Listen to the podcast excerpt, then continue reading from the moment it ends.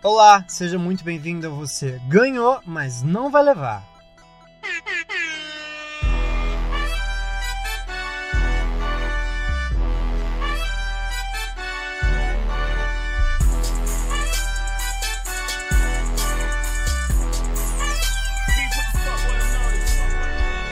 Meu nome é Pedro Henrique Barroso e você está no Você Ganhou, mas não vai levar, o show do milhão do podcast.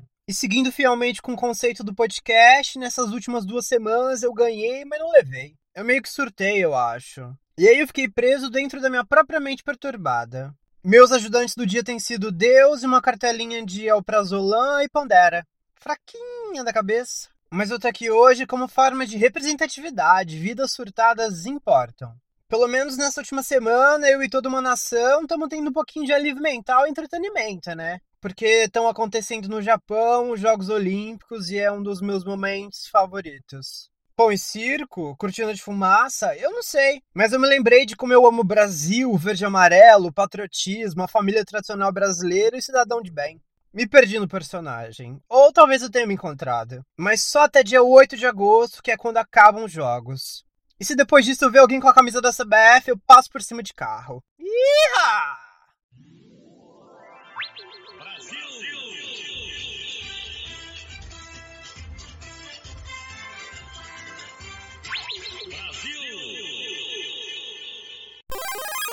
As Olimpíadas desse ano vêm para dar um pouco de entretenimento para a humanidade, né? Nós já estamos caminhando para dois anos de pandemia, o Big Brother acabou faz tempo. E se eu tiver que assistir algum episódio do programa da Cocão para me entreter, eu me mato. Então eu tô super empolgado com os jogos que estão acontecendo. Eu particularmente amo demais as Olimpíadas, porque as Olimpíadas têm performance, conceito, coesão, aclamação, quebra de recordes, tensão e tesão também por causa dos gostosos da natação o murro na Copa do Mundo, que é only futebol, Neymar caindo e briga de bar. E as Olimpíadas só começam de verdade depois de dois momentos super importantes e lendários: o revezamento de tochas e a cerimônia de abertura. Quando teve as Olimpíadas do Rio 2016, a tocha olímpica percorreu todos os estados do país. E como é o Brasil e desgraça pouca é bobagem, foi tudo. O puro suco do entretenimento. Porque de 5 em 5 minutos tinha um doido tentando apagar a tocha com um balde d'água, mangueira, extintor de incêndio. Fora a galera que foi pro chão carregando a tocha. Até a Luísa Trajana, dona do Magazine Luiza, quando tava correndo com a tocha na mão, levou um capotão. O vídeo é tudo. Com todo respeito, dona Luísa. Eu quero um emprego. E aí depois a tocha chega na arena e acendem a pira olímpica no palco e é a coisa mais linda do mundo. Daí nesse momento já tá rolando a abertura dos jogos. A abertura das Olimpíadas do Rio 2016 foi a coisa mais linda e perfeita do mundo. Tudo muito verde, servindo Amazônia Realness, índio, 14 bis, sambinha, bossa nova, bem aquela visão que gringo tem da gente. Mas eu achei que tudo foi muito bem feito e eu amo e é uma das maiores para mim. Um dos momentos mais lindos e lendários desse dia aí foi quando o neto do Tom Jobim cantou Garota de Ipanema e a Gisele Bündchen desfilou o estádio inteiro, Maracanã, eu acho. E eu lembro que eles queriam ter feito uma simulação de assalto durante o desfile da Gisele e é completamente sem noção. Porque ia ter uma criança tentando arrancar a bolsa dela, ia aparecer um policial e ia arrancar a criança de lá. Ainda bem que cortaram e deixaram só o desfile com a musiquinha mesmo e ficou perfeito. A Gisele é tudo, né? Então, um beijo, Gisele, se você estiver me ouvindo. A abertura das Olimpíadas do Rio, por exemplo, foi maior e melhor do que a abertura da Copa do Mundo aqui do Brasil em 2014, né? A gente foi humilhado do início ao fim, tudo muito desorganizado, aquela performance horrorosa da Cláudia Leite, com o Pitbull e a Gelô saindo de dentro de um ovo, de uma flor gigantesca, sei lá, e o som tava horrível. Nunca serão o Waka Waka e da Shakira na Copa do Mundo de 2010 na África do Sul. Os jogos no Rio foram absolutamente tudo. Os mascotes deram nome, viu, gata? O Vinícius, o mascote do Rio, dava mortal, fazia breakdance, dançava thriller durante os intervalos. E o público nos estádios e nas arenas é uma loucura, né? O brasileiro gosta de participar, tem que ter um envolvimento, tem uma participação. E fora o carisma natural, né? Que só a gente tem. Eu lembro que teve uma luta de boxe entre Alemanha e Equador, e o boxeador do Equador chamava Mina. E a torcida inteira ficava cantando assim, ó. Mina! Seus cabelos é da hora! Eu juro. Joga no YouTube pra você ver depois. Teve aquele rolê que a goleira dos Estados Unidos, antes de vir pro Brasil, postou no Instagram que estava pronta e preparada contra o Zika vírus. E aí ela postou umas fotos com um arsenal gigantesco de repelente, inseticida, e depois postou uma outra foto com uma máscara gigantesca daquelas de apicultor, sabe? De quem cuida de abelha. E aí todas as vezes que ela pegava na bola, o estádio inteiro lotado gritava Zika! Era tudo. Terror psicológico é entretenimento, sim. Ela saiu daqui traumatizada. Tem um momento que é perfeito também, que uns japoneses pegam aquela sacolona das lojas americanas e colocam no corpo como se fosse o uniforme do Japão. Um outro momento que foi icônico foi um atleta japonês que foi dar um salto com vara. E quando ele tava quase passando sem encostar em nada, o pauzão duro dele encostou na barra e foi todo mundo pro chão. É sério, juro pra você. E aí tem uma manchete de um jornal que é muito boa e é assim, ó. Dureza! Pênis roça na barra e tira o japonês de competição de salto com vara. e um print do pauzão dele encostando na barra. É, gata, vara de milhões. Outra manchete muito boa aconteceu essa semana e foi por causa de uma luta greco-romana. E aí tem dois atletas eles estão pau a pau, tem um vídeo disso. E aí um tá tentando imobilizar o outro e aí o outro passa o pauzão na cara do outro. Bem na boca mesmo. E a manchete do jornal era: entrou armado? eu não tenho maturidade nenhuma para luta greco-romana. É um esporte que eu teria maestria para competir. Ia ser só uma mordida. Pra desestabilizar o oponente, é claro. Esse ano as Olimpíadas estão acontecendo em Tóquio e a abertura dos Jogos aconteceu na sexta-feira passada. Por conta da pandemia, não teve grandes coreografias, fantasias e abundância de dançarinos. Foi tudo muito bonito, mas tudo muito contido. O estádio vazio sem a presença das torcidas é uma outra realidade, né? A delegação do Brasil no desfile de abertura foi uma das menores, porque tiveram esse cuidado com os atletas e só quatro tiveram lá a nossa Lotus Tour, né? O gostoso do Bruninho, filho do Bernardinho, foi um dos quatro cavaleiros do Apocalipse que desfilaram. O Bruno e o Bernardinho, que são do vôlei, né? O Bernardinho, que foi técnico da seleção brasileira masculina e feminina de vôlei. Eu faria o pai e o filho. Ah, gato, ao fim dos tempos. Bem que o povo da igreja diz. Falando em vôlei, o Douglas Souza é o novo queridinho da internet, né? Ela ainda é tudo. Ganhou um milhão de seguidores em uma semana, praticamente. E eu amo que além da Vita Lover, inferniza a vida dos outros bolsominions da seleção. Que tem um monte lá. Ele fez uns vídeos pulando e sambando em cima das camas do quarto da Vila Olímpica. Essas camas que são de papelão, né? O intuito era para ser uma cama anti-sexo. Um ginasta irlandês até fez uns vídeos pulando em cima e parece uma cama elástica. Uma cama de papelão resolve tudo, né? Não dá pra transar em pé, fazer um banheirão na Vila Olímpica. Eu, por exemplo, ia fazer um passaporte de atleta, um de cada nação. Então, um beijo pro Bolsa que não sabe o que é relações internacionais. O Douglas, que foi essencial no primeiro jogo, né? Depois que ele entrou, o Brasil até respira melhor. Mas a seleção masculina tá do caralho, viu? Ganharam da Tunísia de 3 sets a 0 na sexta. E também ganharam na segunda-feira da Argentina, no apertado 3 sets a 2. Pau a pau. Pau de muitos ali, né? Porque um mais gostoso que o outro. Os da Tunísia, meu Deus. Os argentinos, meu Deus. Uns narigão, ai, tesão. Mas na quarta-feira a seleção masculina acabou tomando um pau da Rússia. Mas se eu tivesse escolha, eu também ia querer. Mas pelo menos nessa última quinta, o Brasil ganhou dos Estados Unidos por 3 sets a 1. E ganhar dos Estados Unidos e de virada é mais gostoso. Outro esporte que eu também amo acompanhar durante as Olimpíadas são as apresentações da ginástica artística. Eu sempre tive muito interesse pela ginástica, porque eu sempre fui muito boiolinha, né? Então eu ficava, Yas, Queen, work, slay, mama, slay! Mas eu também não tenho a menor coordenação motora para dar uma cambalhota. Uma estrelinha? Não sei. Mas eu acho tudo, porque é tudo muito bonito, colorido, super performático, as roupas são lindas e tem uns bambolê, umas fitas. E não dá para falar de Olimpíadas e de ginástica artística sem falar da maior, né? Da mamacita do brasileirinho, Daiane dos Santos. Ela aparecia na TV e começava a tocar o brasileirinho, eu já ficava, isso, gata, samba, samba caralho, samba! Porque a especialidade dela era o solo, né? E aí começava a tocar. Não era assim, né?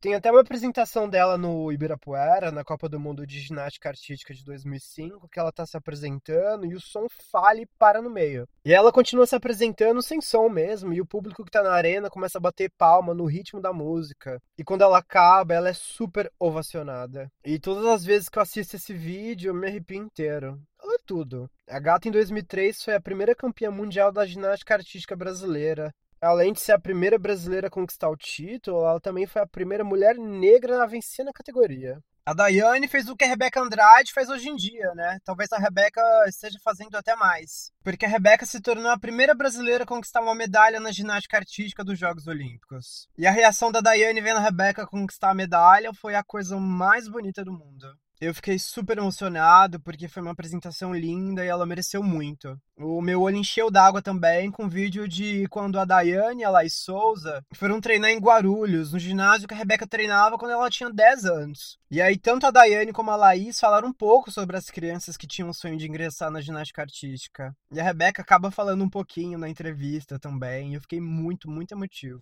Eu acho que o Brasil precisava disso, sabe? Um pouco de alegria. O solo dela foi tudo, porque ela se apresentou com um baile de favela. Além da gata ser super talentosa, ela também é Beehive, porque no Rio 2016 ela tinha se apresentado com Crazy in Love e Singoleiros. Ela já era uma grande aposta da ginástica brasileira e ela serviu muito. Na classificatória, ela tinha ficado em segundo lugar, atrás somente da Simone Biles. A Simone que chegou em Tóquio como a grande favorita das Olimpíadas, né? Ela é campeã olímpica individual geral da Olimpíada do Rio 2016, na qual também ganhou o ouro por equipes e no salto e solo, além de ser bronze na trave. Em 2019, ela bateu o recorde de 25 medalhas de mundiais conquistadas, 19 só de ouro. E isso com 22 anos. Mas o que aconteceu é que na terça-feira ela acabou cometendo uma falha, ela ficou toda gatilhada. Eu, particularmente, eu tô acostumado. Se eu tivesse dado uma dentro, aí que eu ia ficar em choque. Que aí eu achar que eu tava com síndrome de impostora. Só que a Simone ficou tão mal com isso que ela acabou desistindo e eu fiquei passada. Acho que todo mundo, né? Porque ninguém esperava por isso. Ela falou que precisava se concentrar no seu bem-estar e que a vida além da ginástica. Então eu espero que ela se recupere, que ela fique bem, que ela não desista da ginástica, porque ela ainda vai brilhar muito, ela já brilha muito. Mas agora voltando para a ginástica brasileira, outras duas pessoas que são bem marcantes para a história da ginástica, mas que assim como a Daiane dos Santos também já se aposentaram, são os irmãos Diego Hipólito e Daniel Hipólito. A Daninha é a ginasta brasileira com mais participações nos Jogos Olímpicos, cinco ao todo. Ela participou das Olimpíadas de Sydney 2000, Atenas 2004, Pequim 2008, Londres 2012 e Rio 2016. Depois do Rio 2016, ela se aposentou e agora tá super tranquilona. Tá até fazendo bico na emissora do Bispo, menina. É, gata. Tanto prestígio para agora se humilhar no programa da Record, no Power Couple. Esse programa aí que tava rolando eu só descobri porque eu joguei o nome da Daniela no Google e apareceu isso. Mas ninguém ligou. Já o outro irmão Hipólito, Diego, participou das Olimpíadas de Pequim 2008, Londres 2012. A de Londres, inclusive, ficou em nada mais nada menos do que em 59 lugar no solo masculino. Mas me matando ainda assim porque eu não sei dar nenhuma cambalhota. Mas pelo menos ele realinhou os chakras dele nas Olimpíadas do Rio, porque ele conquistou uma medalha de prata. Mas o ato mais memorável da carreira dele foi ter apoiado o Bolse nas eleições. Maricona audaciosa, caras. Tem uns vídeos que ele tá num rolê LGBT e foi bem na semana que ele tinha se assumido homossex. E aí as pessoas perceberam que era o Diego que tava no rolê e começaram a vaiar a lenda e gritar fora Bolsonaro. É, gata, o Diego serviu o tabu bem inteiro. Gays fechadas com Bolsonaro. Outro esporte que eu gosto muito e que eu tentei me aventurar algumas vezes quando eu era criança foi a natação. A primeira vez que eu entrei na natação eu tinha uns 4, 5 anos. E eu lembro que teve uma competição e quando deram a largada, todo mundo pulou na piscina e foi, menos eu. Eu não pulei. E aí eu tinha um amigo, o Marcelinho, e o Marcelinho saiu disparadamente na frente de todo mundo. E ele ganhou. E aí todo mundo já tava quase chegando no final e eu nem tinha pulado ainda. E todo mundo ficou pula, pula. E aí eu pulei. E aí eu lembro que eu catei um macarrão, que é aquela boia compridinha, e eu fiquei sentado nela, formando um U. E aí eu fiquei rodando na piscina que nem barata tonta. Depois disso, a minha mãe me tirou da natação. Mas depois, quando eu tinha uns 9, 10 anos, eu tentei mais uma vez, porque ia ter um campeonato entre escolas da cidade que eu morava. E aí estavam fazendo a peneira para a equipe de natação e eu decidi tentar, né? Eu já tinha nadado. Inclusive, foi nessa época aí que eu tinha me apaixonado pela Bruna. Aquela que eu ficava cheirando o perfume da minha mãe que nem o Loló. E aí eu fui fazer a peneira, né? Menino, o primeiro mergulho que eu dei, minha sunga saiu, minha bunda ficou toda de fora. A sunga foi parar na metade da minha coxa. Que humilhação, caras. Eu queria dizer que eu nunca fui tão humilhado, porém já, até mais. E logo depois, né? Porque como eu fui expulso do time de natação, aos murros e pontapés, a equipe de handball precisou de gente para completar o time. E eu fui. Eu queria participar. Eu gosto da participação. Eu poderia não ter ido? Eu poderia. Eu não, eu já tinha, então eu fui em busca da humilhação. Meu time de handball perdeu de uns 11 a 0. Eu acho que nesse dia eu nem encostei na bola. Hora nenhuma, minuto nenhum. Não lembro de ter contato com a bola. Não lembro nem de jogar. Eu lembro de ficar dando uns pulos assim e tal, vestido com umas camisas, aqueles coletes. Mas foi uma coisa horrorosa, a gente só tomava gol e não dava tempo de, de segurar a bola, nem nada, nem de tentar. Foi uma coisa assim, muito triste. Daí depois disso eu fui forçado a desistir do esporte, né? Mas eu queria voltar a fazer natação depois de velho, só pra ficar com um corpo legal, porque deixou o corpo ótimo, né? Todo mundo da equipe de natação é bem gostoso. E o Brasil tem ótimos representantes olímpicos que ganhariam a medalha lá na minha casa. Quando eu era mais novo, eu assistia as provas de natação e eu ficava, cadê o volume na sunga? Deixa eu ver. Aqueles homens tudo gostosos gostoso de sunguinha. Vou me inscrever na natação hoje, depois que esse episódio acabar. Um gostoso que é medalhista olímpico pela natação lá na minha casa é o Gustavo Borges. Um beijo, Gustavo Borges, se você estiver me ouvindo. Um gostoso, viu? Putz, que homem perfeito. Me liga, hein? Não aguento esse homem, ele tem 2 metros e 3 de altura. O murro desse homem eu desmonto no meio. E por favor, né? Tomara. E agora eu vou falar de outros dotes dele. Ele participou de quatro Olimpíadas, é o que eu sei. Mas em Barcelona 92 ele conquistou sua primeira medalha de prata. Atlanta 96 ele conquistou duas medalhas, uma de prata e uma de bronze. Sydney 2000 ele conquistou sua segunda medalha de bronze. E Atenas 2004 ele ganhou só um beijo e um abraço da mãe dele. Podia ser meu. Ele também é o segundo maior medalhista brasileiro na história dos Jogos Pan-Americanos, com 19 medalhas: 9 de ouro, 8 de prata e 2 de bronze. Tá bom para você? Mas o principal nome da natação brasileira é o César Cielo. Acho um gostoso também, mas muito branco. Parece um frango. Um frango de 1,95m de altura. Ele pode até não ganhar lá na minha casa, mas nas Olimpíadas ele é o único campeão da natação brasileira. Ele participou só de duas Olimpíadas. Pequim 2008, quando ele conquistou a primeira e única medalha de ouro e também uma de bronze. E Londres 2012, quando ele conquistou sua segunda medalha de bronze. Na edição de Pequim, ele bateu o recorde dos 50 metros livre. Em 2009, ele quebrou quebrou o recorde mundial dos 50 metros livre e dos 100 metros livre. Lenda. Já no cenário mundial, o americano Michael Phelps é o atleta que mais conquistou medalhas na história dos Jogos Olímpicos. 28 medalhas ao todo, sendo 23 de ouro, 3 de prata e 2 de bronze. Ele participou das Olimpíadas de Sydney 2000, Atenas 2004, Pequim 2008, Londres 2012 e Rio 2016. Inclusive, ele tinha anunciado aposentadoria depois de Londres 2012, mas ele teve uns problemas com depressão, acabou ficando internado numa clínica de reabilitação comportamental e voltou para as piscinas para competir em mais uma Olimpíada. Ainda ganhou seis medalhas, meninas. Cinco de ouro e uma de prata. Mas depois do Rio 2016, a lenda se aposentou de vez. Faria o Michael Phelps? Eu faria, acho um gostoso. Tem um pezão. Hum.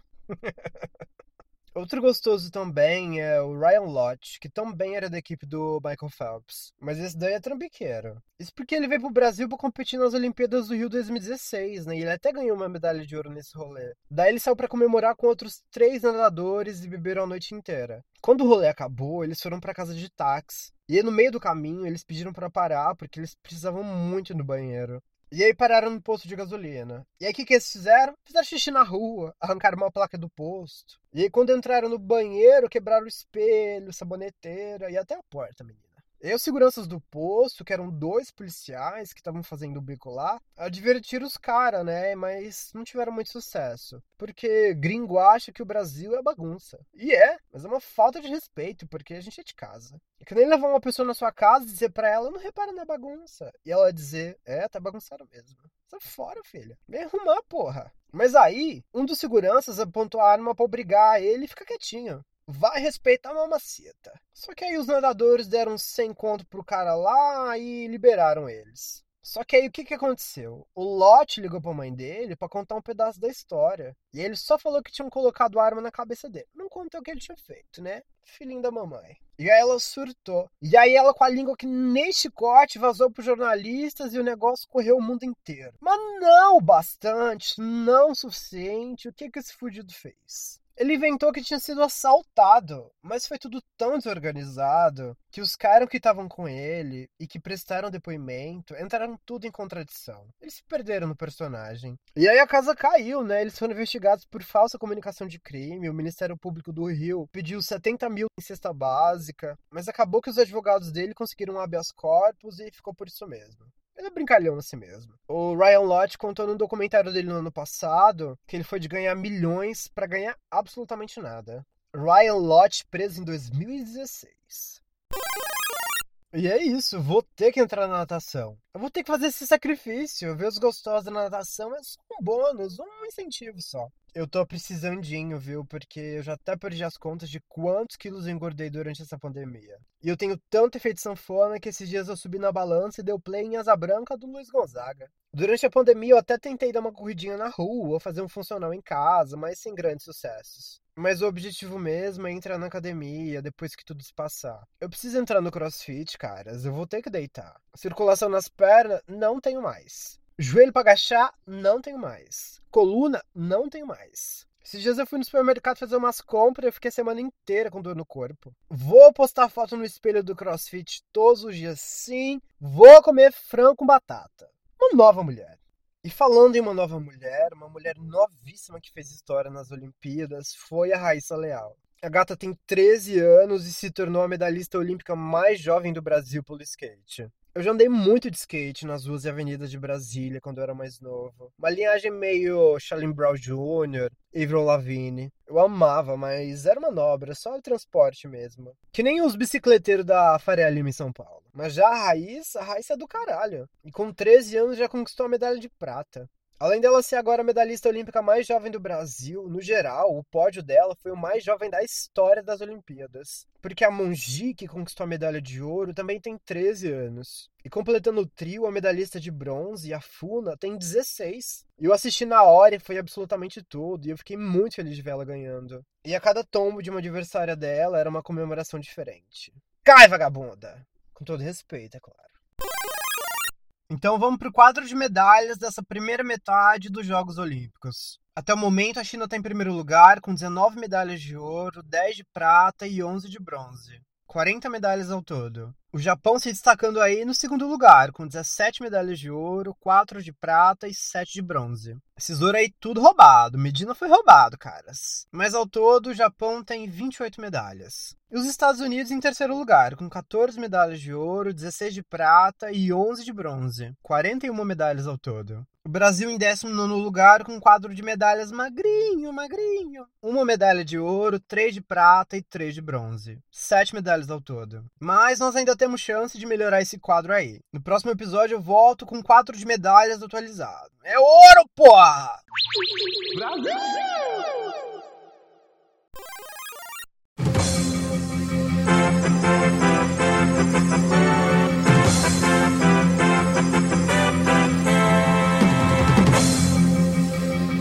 E esse momento edifiquei do podcast, porque se o Rodrigo Simas não gosta de fofoca, eu gosto. E já que estamos nesse clima, vamos de bastidores dos Jogos Olímpicos. Mundinho Vôlei Feminino BR. A Roberta, que é levantadora da seleção feminina de vôlei, namorava com a Bia, que também é da seleção. E aí o que, que aconteceu? A Bia meteu o chifre na Roberta com a Natália, que também é da seleção. Além de ponteira, a Natália também é talarica, né? Fiquei passada. E aí tem boatos de que a Gabi tentou acobertar. E aí quando a Roberta descobriu, ela saiu dando bloco em todo mundo. E aí esses tempos atrás, a Bia assumiu com a Natália postando uma foto no Instagram, com a legenda. Abre aspas, do seu lado é bem melhor, fecha aspas. The nerve, honey. Mas depois ela mudou pra, abre aspas, falando besteira pra variar. Hehe, fecha aspas.